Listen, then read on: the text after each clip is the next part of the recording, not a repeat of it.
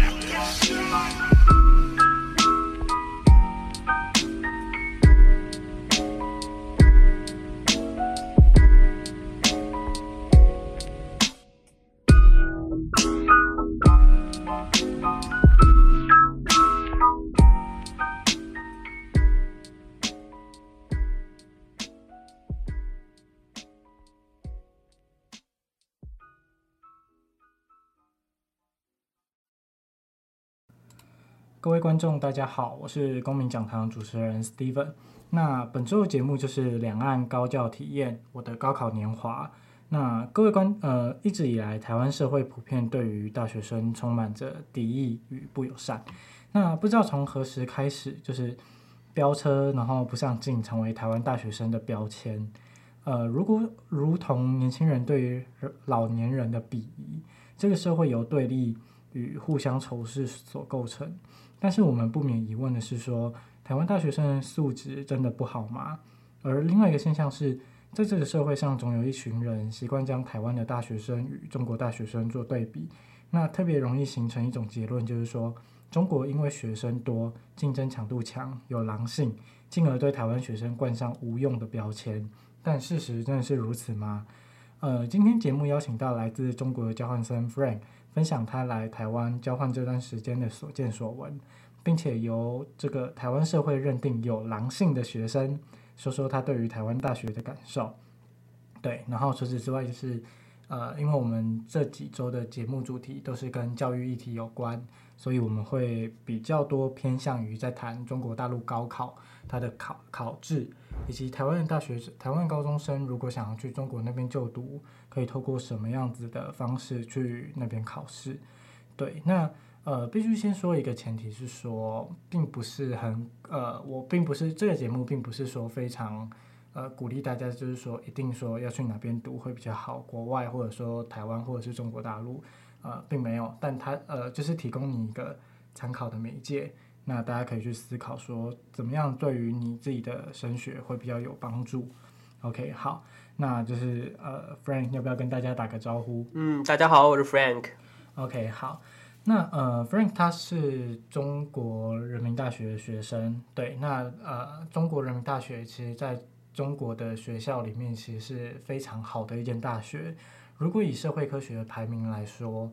中国人民大学基本上可以算是呃。应该是整个中国第二名的学校，在上面就只有北京大学了。好，那呃，Frank 可以跟我们介绍一下，就是中国的高考它的考制吗？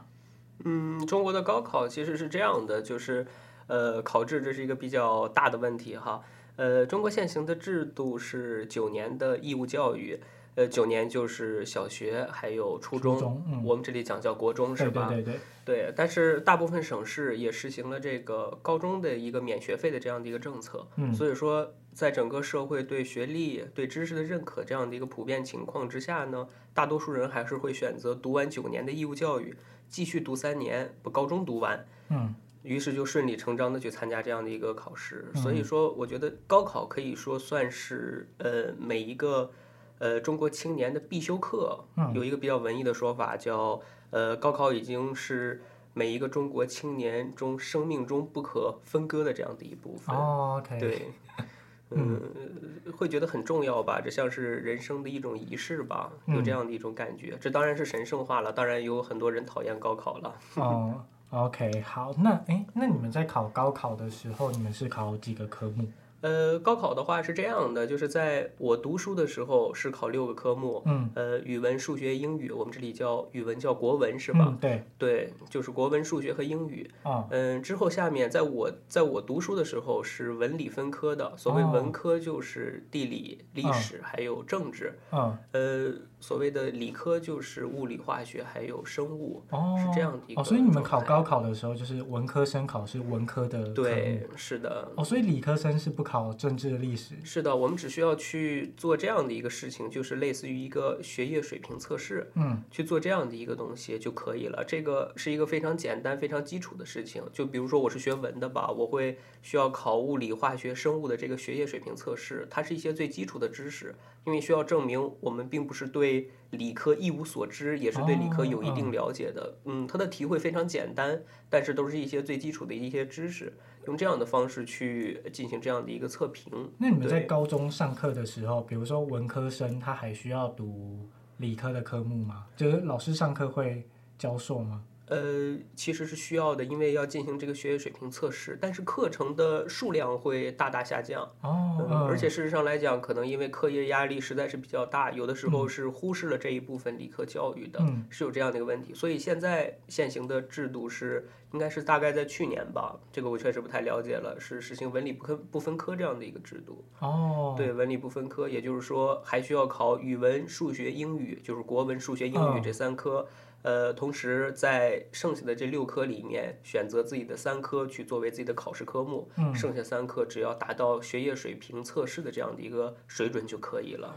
OK，那呃，台湾的听众可能会就是不能理解他们的政治，那呃，如果换算过来，我们这边有一点等同于我们的公民科，只是我们公，等同于公民科，对，可是我们的公民科可能就是有，比如说心理学、经济学、法律跟政治学，就是。呃，把比较广义的社会科学的不同领域，把它放在公民课程里面。那你们政治这一科应该就是，呃，它有，对，它主要包含什么是吧？对。OK，好好，就是一些比较嗯比较禁忌的话题。嗯，没有了，没有了。呃，政治这一科其实它包含的非常广泛。嗯，对，我觉得主要这么几个方面。首先是经济学，嗯，嗯，经济学里面包括呃美美国学派的，包括马克思主义学派的，嗯，包括还有一些其他西方一些其他学派的，这是经济学。嗯，第二个是政治学，去了解呃世界各国的政体，去真正去起码开始去认识政治是什么，政治制度是什么，政治体制又是什么。嗯，接着包含文化吧，文化这个嗯这个是比较简单，就不用说了。还有就是哲学。嗯，会包含这样的一些东西，同时里面还会渗透一些类似于法律等等一方这些方面的知识。OK，嗯，我觉得比较像我们的这边的公民课。对，没有我我这样听起来会觉得你们讨论的内容上会比较广，因为你们有谈到哲学。哦，是吗？对，因为呃，其实呃，因为你要跟高中生去谈所谓的哲学教育，它是一件蛮重要的事情。嗯，那因为在台湾，我也不晓得为什么，可能是。呃，教授高中公民课的老师，有时候他们可能不见得可以去理解哲学这件事情，所以可能在教教育这件事情上面，可能就有一点有一定它的程度的困难在。对，好，那呃，所以你们当初在考高考的时候，你们是怎么选专业，怎么选学校的？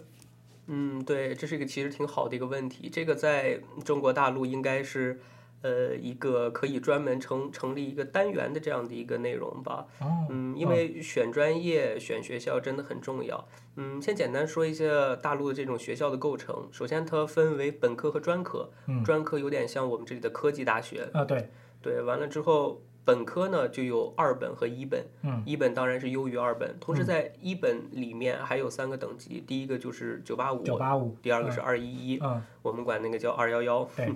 完。随后是普通的这样的一些一本大学，最近好像在推一个双一流，也就是所谓的国际一流是呃国际一流水平的学校、国际一流水平的学科等等。当然，这个还是一个处于一个萌芽状态或者是一个刚起步的这样的一个设想吧。嗯，主要的还是通过九八五、二一和普通一本来区分这些学校的层次。所以说，对于我们来说的话。选学校当然，九八五大于二一一，二一一大于普通本，普通一本，一本又大于二本，大概是这样的一个水平。嗯，专科那个就是可能有一些不同，有兴趣的人可能会考虑，这个就不是一个特别成体系化的一个东西了。对，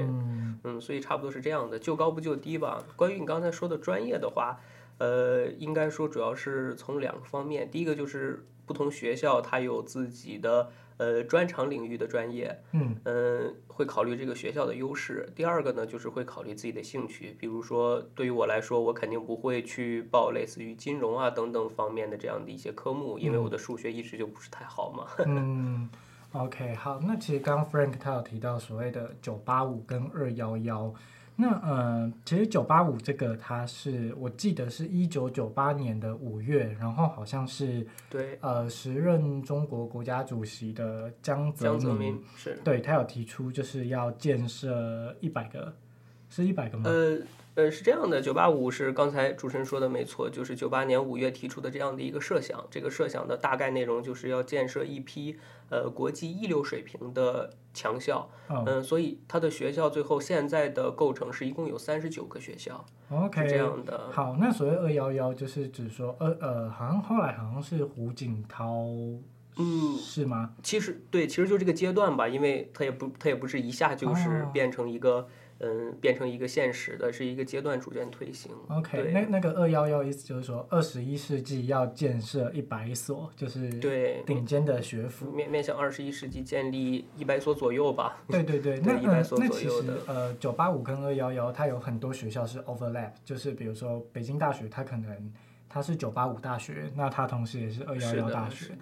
对，那其实还蛮有趣，像呃，Frank 的中国人民大学，其实它是九八五，也是二幺幺。是的。对，那其实是还蛮厉害的。那其实呃，台湾嗯、呃，可能很多听众会好奇的一点是说，像我们在台湾，我们考大学，我们那个叫学测，那我们学测可能就是呃，全台湾各个县市的考生，就是那一天同一天就一起考试，然后我们的试卷题目都是一模一样的，然后最后我们会有一个叫。呃，好像大考中心他们会审题、改考卷，然后比较多是用电脑读卡的啦。然后就是知道你的分数，然后时间到他会公告给你，告诉你你考的积分，不是不是总不是总积分是积分，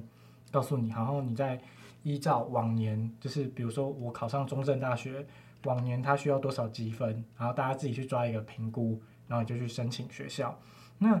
呃，中国高考它应该不是全国一样的那种，它应该在试卷上全国就不一样，然后它的呃大学申请的那种管道也不一样。是的，对，我觉得我觉得观众可能比较有兴趣的是说，呃，会不会呃，比如说北京市的考生，他可能相比于呃河北呃河南省或河北省的考生，你要考上同一间学校，那是比较困难的。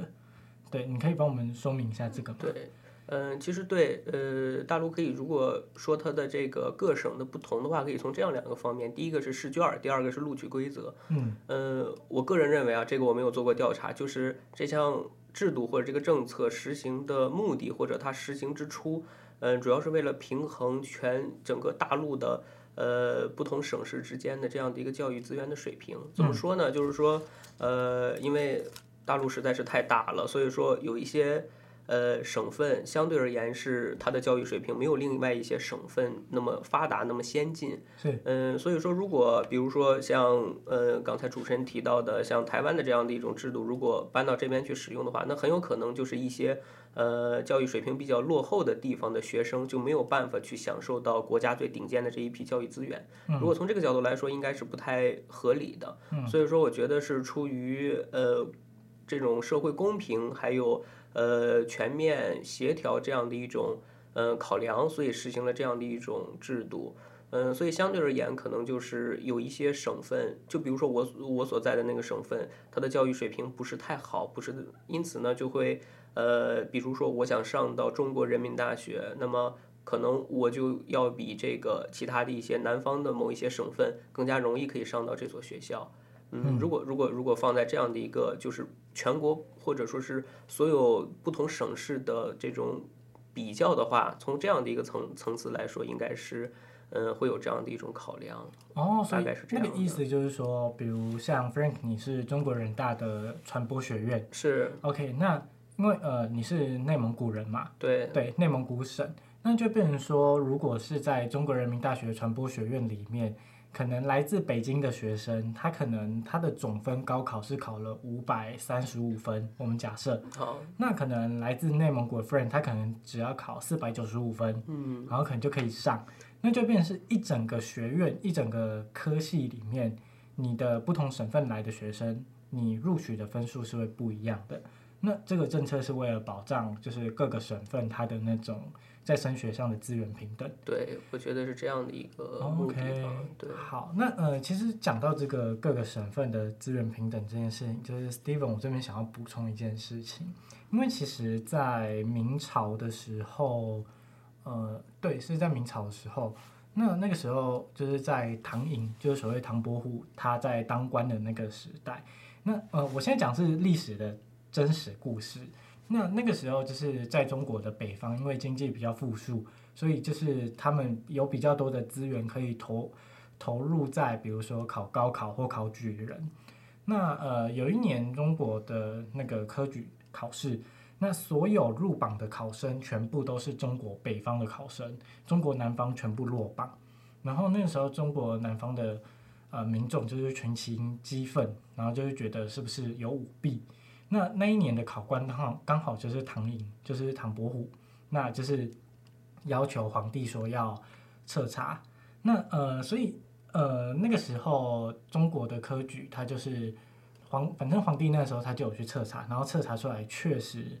其实唐寅他是没有舞弊的，因为呃确实北方人他确实就是真的考得比较好，但是因为南方群情激愤，皇帝没有办法，他必须要安抚住这群人。所以就下令把唐寅给革职，然后把他流放。但后来事实证明，历史的事实证明是说，唐寅他并没有舞弊。那确实，中国的北方考生确实考得比南方还要好。这是在明朝的时候。然后在同年的差不多快要暑假暑呃五六月的时候，呃官方又办了一次考试。可是那一次考试其实很刻意的，它是有放水的，让南方的考生基本上也都有上榜。那呃，在第一次考的那个，就是在我们呃，比如说在历史上，或者是在后来的科举考制上，会把它称作叫做秋榜，就是在秋天放榜的，就是那一群北方考生录取比较多的。对，那后来南方考生考那个叫做好像叫夏榜还是春榜，反正就是呃，他这件事情就是为了达到一个南北均衡。那当然，这个最可怜牺牲者就是唐寅嘛。对，那我讲这一段是真人真事，所以呃，或许就是呃，现在中国他去做各个省份，他在考制上面这种呃某种程，你要说它不公平，但其实他是为了达到各个省份之间的公平，所以他才去做了一个这样子不公平的政策。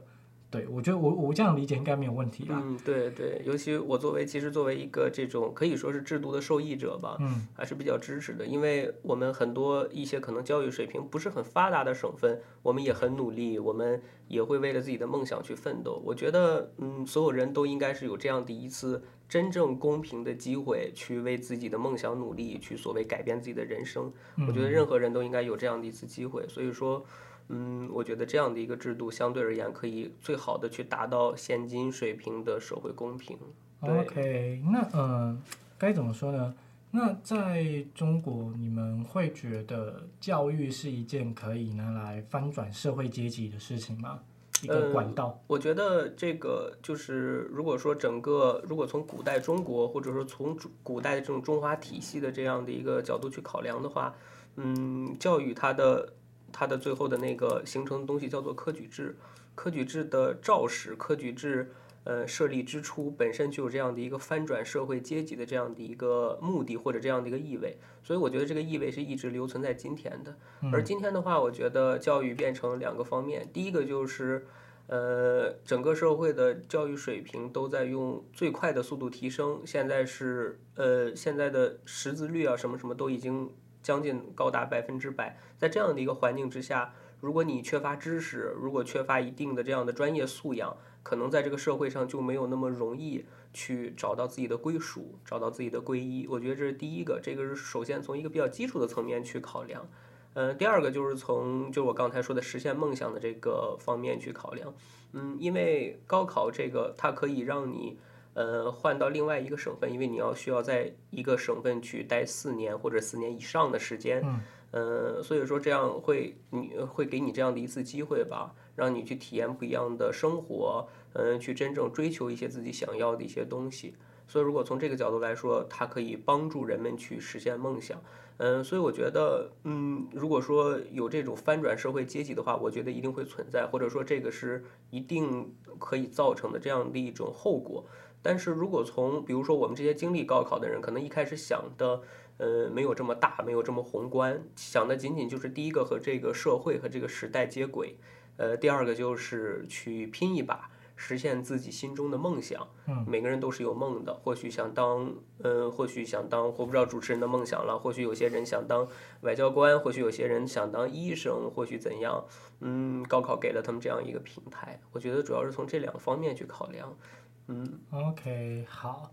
那。对，那其实因为呃，为什么会谈到这个？因为其实，在台湾这几年，好像对于教育能不能达到阶级翻转这件事情，存在一个大哉问。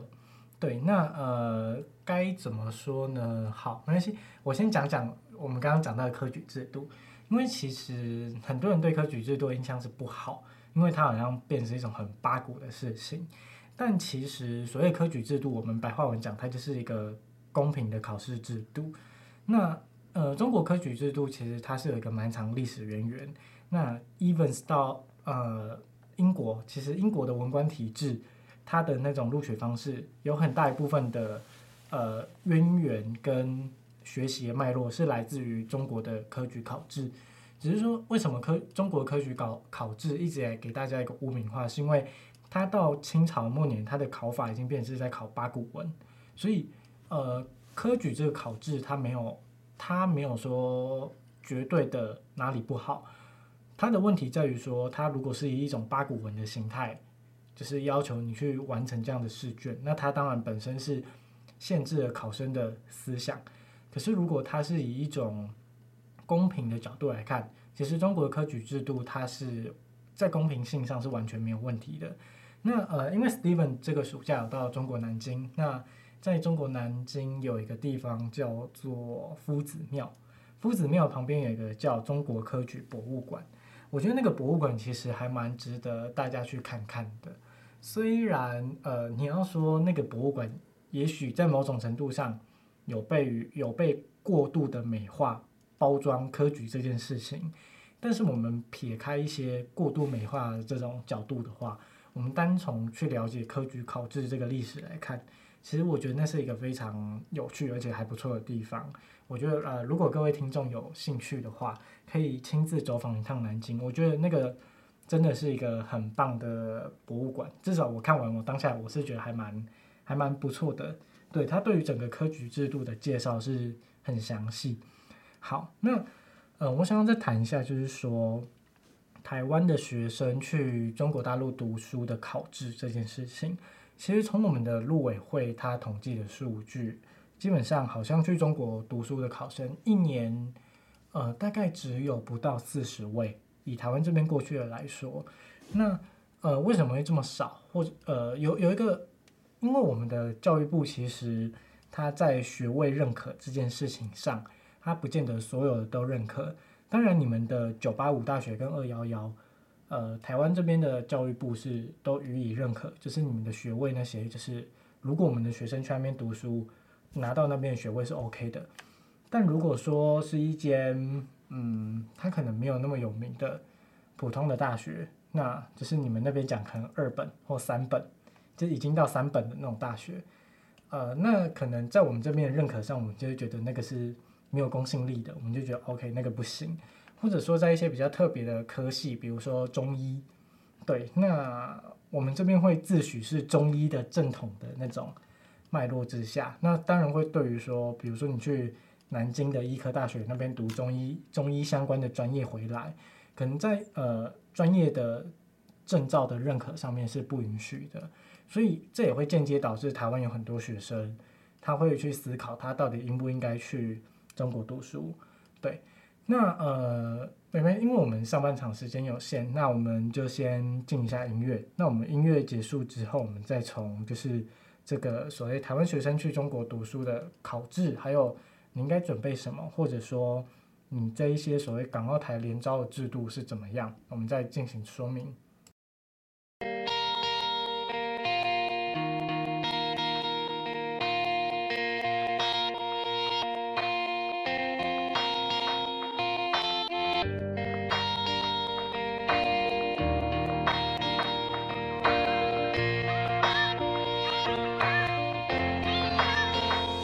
再见我的爱，I wanna say goodbye。再见我的过去，I want a new life。再见我的眼泪，得到和失败。再见那个年少轻狂的时代。再见我的烦恼，不再孤单。再见我的懦弱，不再哭喊。All I wanna say hello hello，我的未来。Hello hello，在无尽的黑夜，所有都快要毁灭。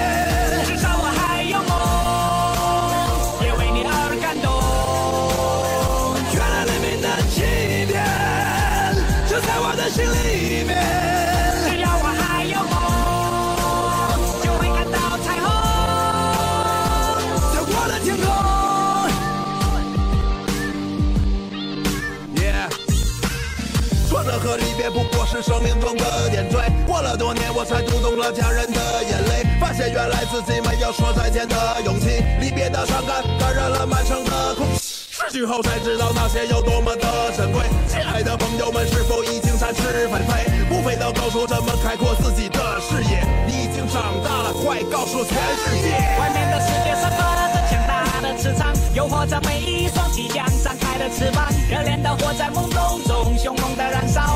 浮华在恋人的周围环绕。这过程很美，尽管有无奈和失落，刻骨铭心的爱过，尽管爱的并不是我。如果没有离别，如何学会承受打击？如果没有跌倒，如何能够学会爬起？所有都快要毁灭。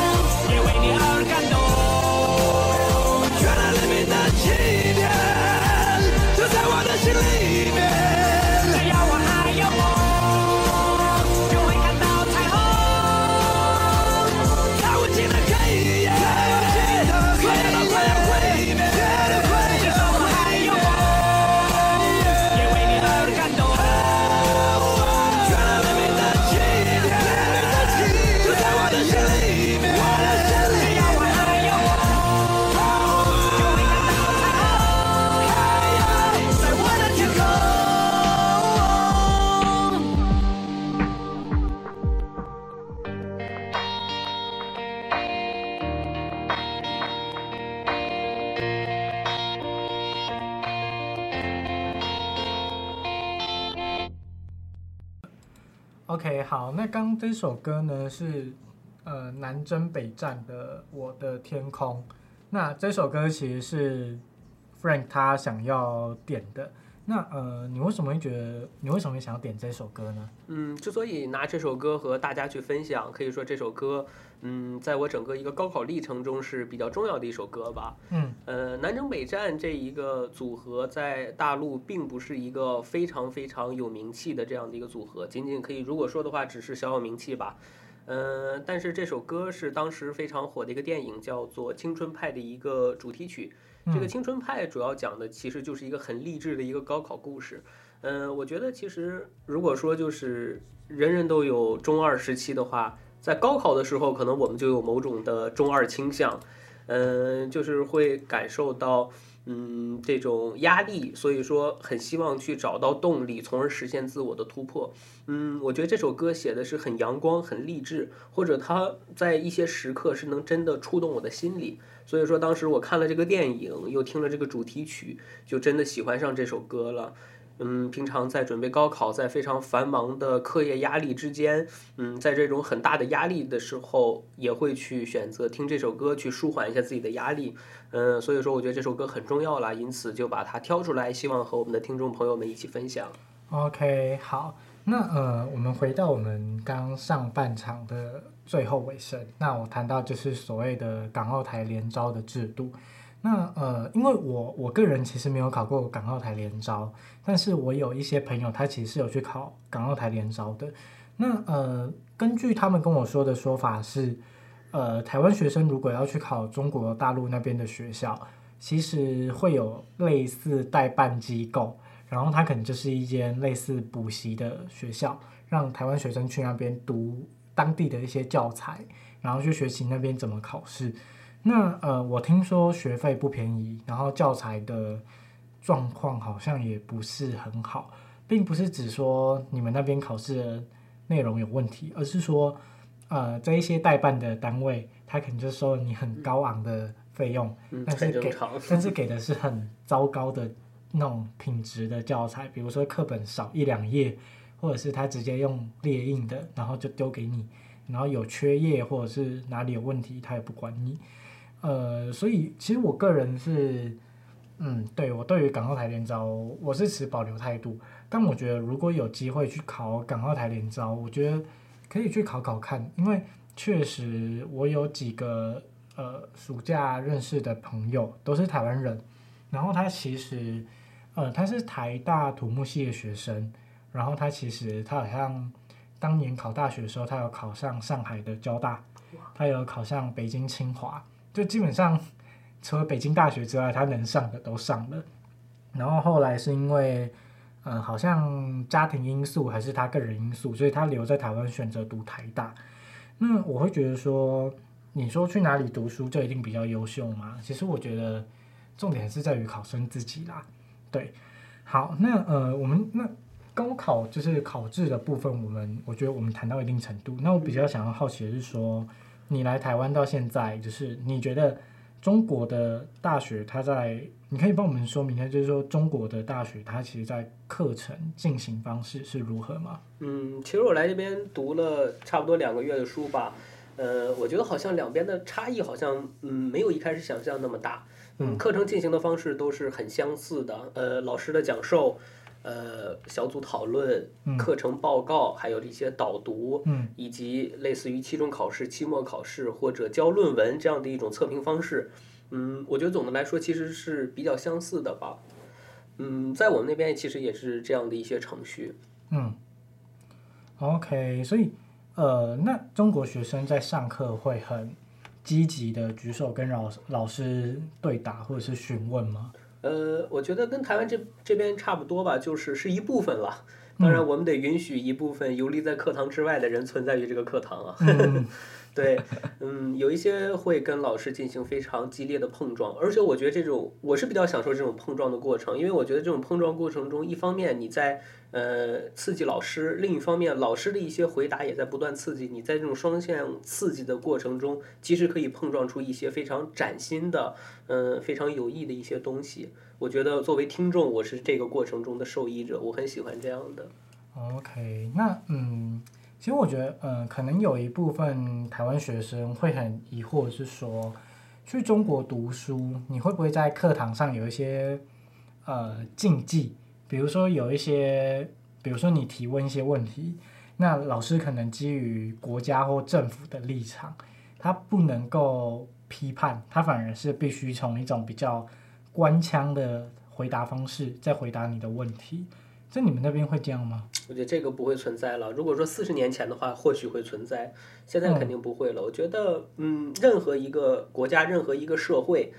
嗯、呃，它的这个地方，如果它真的很想要发展，并且如果它真的发展好了，嗯，在教学上，在学校里是不应该有任何禁忌的。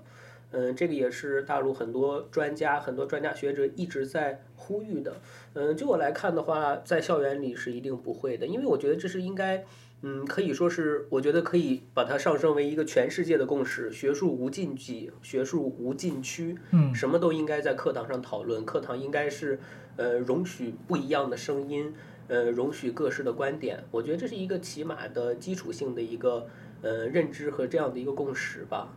嗯、OK，对，我呃为什么会这样问？因为我有一个就是在台大读政治学研究所的朋友，然后他还蛮有趣，他是一个北京人，然后他是北京大学政治系、嗯、政治专业毕业的，然后他来台湾读，他来台大读那个政治学的硕士，然后他的研究题材是汉娜二然。对，那我们都知道汉娜鄂然，他其实对于所谓极权主义的批判，他有他自己的一套立场。然后这个朋友其实他他有其实有跟我聊过，他说其实他因为在台大读书嘛，然后他做的又是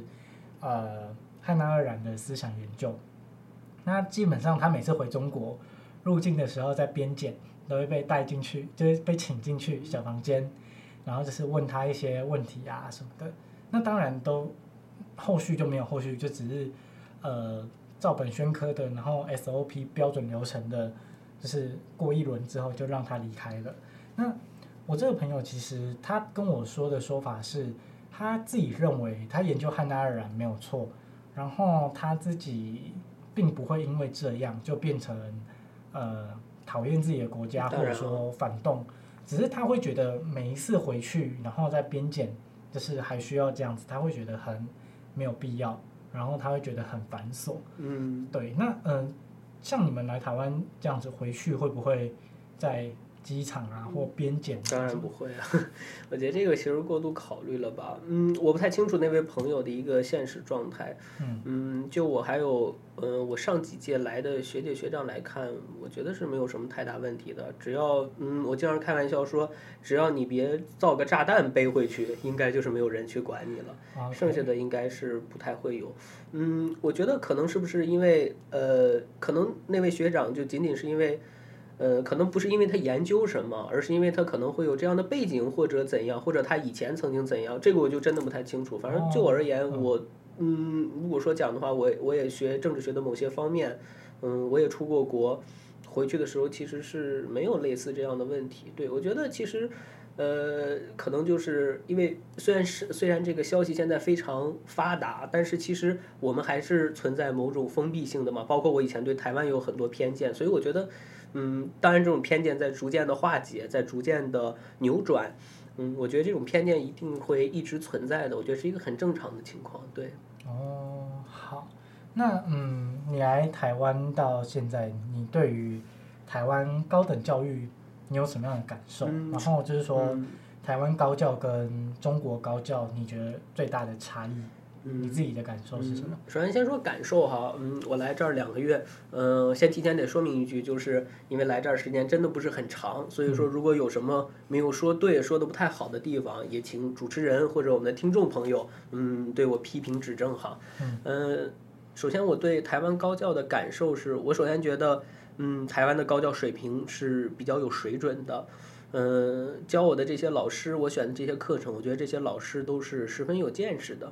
嗯，我从他们的身上，从他们开的课上，可以真的学到很多东西。嗯，这是一个比较强烈的感受。呃，其次，如果说两边有什么不同的话，第一个，我觉得，嗯，相比而言，就是我对研究所的课堂这个其实还是就就挺挺感兴趣的吧，因为呃，在大陆大家普遍是要去读硕士生的，也就是要读研研究生，我们这边叫研究所，嗯，呃，所以相对而言人是比较多的。嗯，所以我发现这边研究所的课人数是比较少的，像我选的几门课是在十人上下嘛，十人上下，超没有超多少，可能还会少一些，是就这样的一个状态。在大陆的话，因为读研究所的呃读研究所的人还是比较多的，所以课堂上应该也有二十多个，甚至是三十个人左右。嗯，这个当然就会一定程度上可能就会，如果人少的话，就容易让学生更更容易到参与到这个课堂里面来。嗯，每个人的主体性更有发挥。嗯，这是我第一个感觉。第二个感觉，嗯，讲实话，我觉得台湾这边。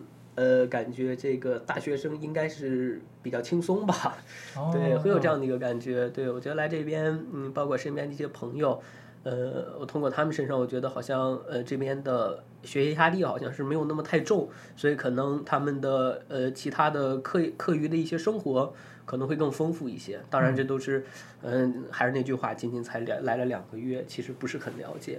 呃，第三个，呃，我发现好像，呃，台湾这边更加重视美国学派，更加重视这种美式的经验，呃，这个感觉还是挺强烈的。包括老师的一些学业背景，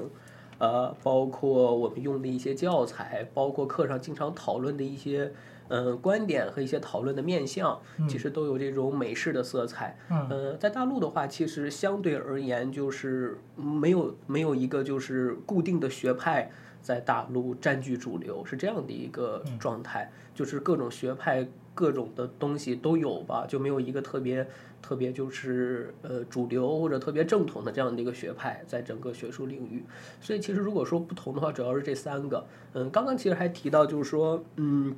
其实我现在觉得两边的差异，或者甚至说全球整个的教育差异，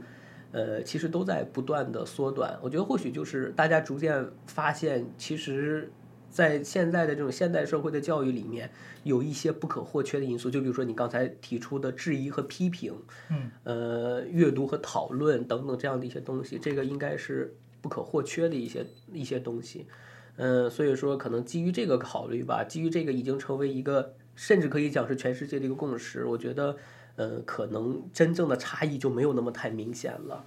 嗯、OK，好，那嗯。其实你刚刚有谈到，就是对于呃台湾的学术环境比较美式。嗯，其实我觉得，嗯，对啦，这件事好像也是，因为从台湾的大学的老师们的那个博士学位来看，嗯、其实有很多差不多七八成的老师吧，都是美国那边回来的学位。那呃，其次是英国，然后德国、法国，那都有。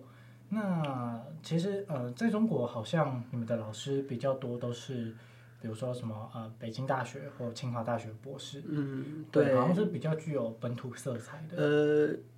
可以说可以说说，我觉得可以说一个比例吧，这种比例是比较高的，就是有很多北大、清华这样的一些高等院校的博士生和博士后，呃，留任一些好的学校当老师，完之后也有一些也会存在类似于像全球引进博士嘛，这个是我们。呃，是我所在的那个学校的学院最近正在做的这样一件事情。呃，据说哈，据说他们正在呃已经谈妥了哈佛、还有剑桥、还有牛津有三个这样的博士后，完了之后回来任教。嗯，这个是算是一个听闻吧。我觉得会有这种色彩吧，就是可能因为呃，可能就是嗯，相对而言没有一种就是特别占据主导性的声音吧。嗯，因为。老师的学术背景，老师的这种他的学术经历都很复杂，甚至我们当时有的人是从日本回来的，因为，呃，我们的如果从广告的话，日本的电通这是一个在这方面领域是比较做的比较好的人，所以有的人就去这种公司里面去，呃，比如说去当访问学者，甚至就去加入其中去，呃，感受一些其中的环境。嗯，有这样的一些经历，所以相对而言，好像没有一一种特别占据主流的这种学术学术背景或者这样的一种学派经验。对，嗯，OK，好，那嗯，其实呃，Frank 他们学校就是中国人民大学，其实一直以来都是中正的姐妹校。那嗯，我个人是这样看啦，因为如果把中正的姐妹校翻开来看，以中国大陆那边的学校来说。跟我们学校呃关系最好，呃不能说关系最好，应该说我们学校跟那边结成姐妹校，里面学校最好的应该就是中国人大。对，那中国人大其实每学期都有两到三位学生吧，会到我们学校来交换。是，然后蛮有趣的一点是，呃，我我不晓得其他科系的状况，但就呃，Steven 所在政治系是每年大概会有三到四位都是中国人大学生过来。那其实一直以来都是跟中国人大学生关系还不错。那我会跟 Frank 认识，是因为去年暑假我跑到，对，也是中国人大举办的活动，对，然后去那边，对对对，然后去那边参加活动，然后认识的。那其实还算蛮有缘分的，而且蛮有趣的。其实我个人对于，呃，两岸的大学生交流，基本上我是这样想啊，就是说，呃，不管是中国大学生或是台湾大学生，就是。基本上有机会还是要到彼此的地方去看看，就是不应该自己关起门来，然后就是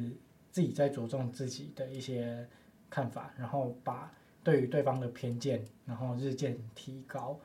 嗯，然后我觉得到不同的地方，你去结交到当地的朋友，你才能真正最了解到当地的他的那种发展脉络，还有他的状况。因为其实坦白说，我们去年去，我去年去北京的时候，就是 Frank 他们其实有一些，呃，他们的代办老师是有跟他们说，有一些话题要避免跟我们谈。是的，怕引起我们台湾这边朋友的一些反感或者敏感。对，然后然后有一些地方就是尽量不要带我们去。那其实当然应该说，我这个人比较，我也不会讲。反正就是我还是会去跟人家聊一些禁忌，好奇心比较旺盛。对，我还是会去跟人家聊一些禁忌的话题，然后一些他们交代不能谈的问题。嗯、那有一些很明显，你可以感受得到，他就是他不愿意谈这个。Even 呃，OK，maybe、okay, 他不知道，或者是他也许他在立场上他就跟你不一样，嗯、所以他会尽量避免去跟你谈这些。对，会避免和你的这种冲突吗？对对对。那像 Frank 他其实比较比较有趣的是，我们其实。当时在谈的时候还诶还算相谈甚欢，然后也算是后来结交成还算不错的朋友。然后我还在台湾过去一整年，那我们也都有在联系。然后他今年来台湾这边，那我有带他去吃到我们家族的聚会聚餐等等等。那我觉得其实还算不错的经验啦，就是你交了一个 OK，你要说好，就是你交了一个中国的大学生的朋友，那你透过跟他的言谈跟他的交流，其实。我觉得某种程度上，你可以更了解他们，呃，当地的一些文化，或者是他们的大学生在想什么，他们重视的点是什么。那其实像 Frank 刚刚他有提到，就是他认为说，读大学是一个很好的，就是省份之间，就是你到不同的省去学习。那呃，其实我觉得台湾的听众可能很难理解这件事，因为毕竟对我们来说，从台北市你可能到高雄。maybe 三四个小时的车程，但是因为都在台湾内部，所以它的文化差异其实不见得那么大。当然，你说它有没有文化差异存在？当然有，但是大家还是会有一些共同点是可以有互动的。可是像嗯，在中国，其实可以感受得出来，就是不同省份之间，他们文化差异确实存在，包含他的生活习惯、生活方式，还有生活风格。我觉得，呃。这个其实是一个蛮好做田野调查的一个题材。那其实像台湾有很多做中国研究的老师，那他们会去做所谓的田野调查。那你会发现，其实他们多数不敢宣称自己对于中国有多了解，因为如果你研究的是比如说福建省，但福建省它跟河北省它又不一样，是它本身的文化脉络，还有它的一些民俗的一些习惯。它就存在的差异，所以好，也许你对你研究福建省，你对福建省非常的了解，但你绝对不敢妄称自己对于整个中国都很了解，因为那个省份存在的文化差异性是非常的明显。对啊，那像我自己暑假也跑去江苏省，嗯、我就可以感受出来，就是北京作为一个直辖市，北京的市民他的生活习惯跟江苏省他的民众他那种生活习惯真的是完全不一样。对啊，我我我觉得那真是一个，嗯，基本上我我还是我还是一样的观点啊，就是说，嗯，有机会其实听众都还是可以去中国大陆走走看看。那我我所谓的走走看看，并不是指说跟着旅游团去。我觉得其实跟旅游团去，你看不到真正的当地的那种呃风情或是文化，因为你跟旅游团去，你就是住在很好的酒店，醒来就是接驳车载你到景点，对，载对载你到景点，载你到各种呃人很多的很有名的地方去。但是呃，你这一路上你看到的都是最美好的。但是你看不到真正的那种状况，那我会觉得，呃，作为一个学生，最好的是因为你有学生这个角色，你到呃中国大陆那边的学校去参加活动、参加交流，虽然他们确实也会带你去一些很好的那种景点，就是如同旅行团的活动，但是你知道在这中间最大的差异在于说，你去旅行团的活动，它并不会有当地的学生出现在你的这个。活动当中，但你去那边学校，他一定会有自己学校出来接待你的学生。